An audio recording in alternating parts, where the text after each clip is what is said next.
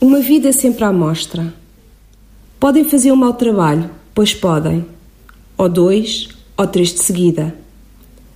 Podem errar muitas vezes, ou quase todas. Podem parecer rotineiros, baços. Podem falhar.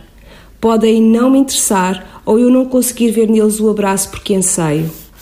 Mas nunca direi que fulano de tal é um mau ator. Não. Já vi muitos que depois de anos sombrios, chapa 5, brilharam. Já vi muitos que só quando velhos conseguiram acalmar o fogo extrovertido, a vaidade com que arrancaram. Já vi grandes atores falharem tanto. É que os atores trabalham sempre à mostra, ensaios e espetáculos.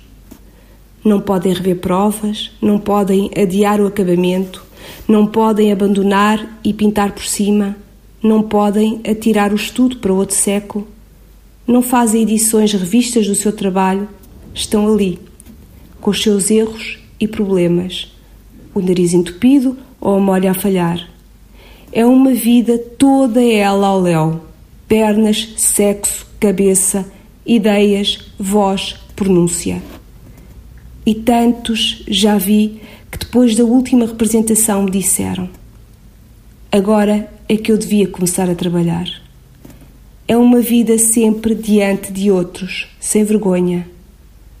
E como são excepcionais os que sabem guardar o pudor e, incandescentes, florescem.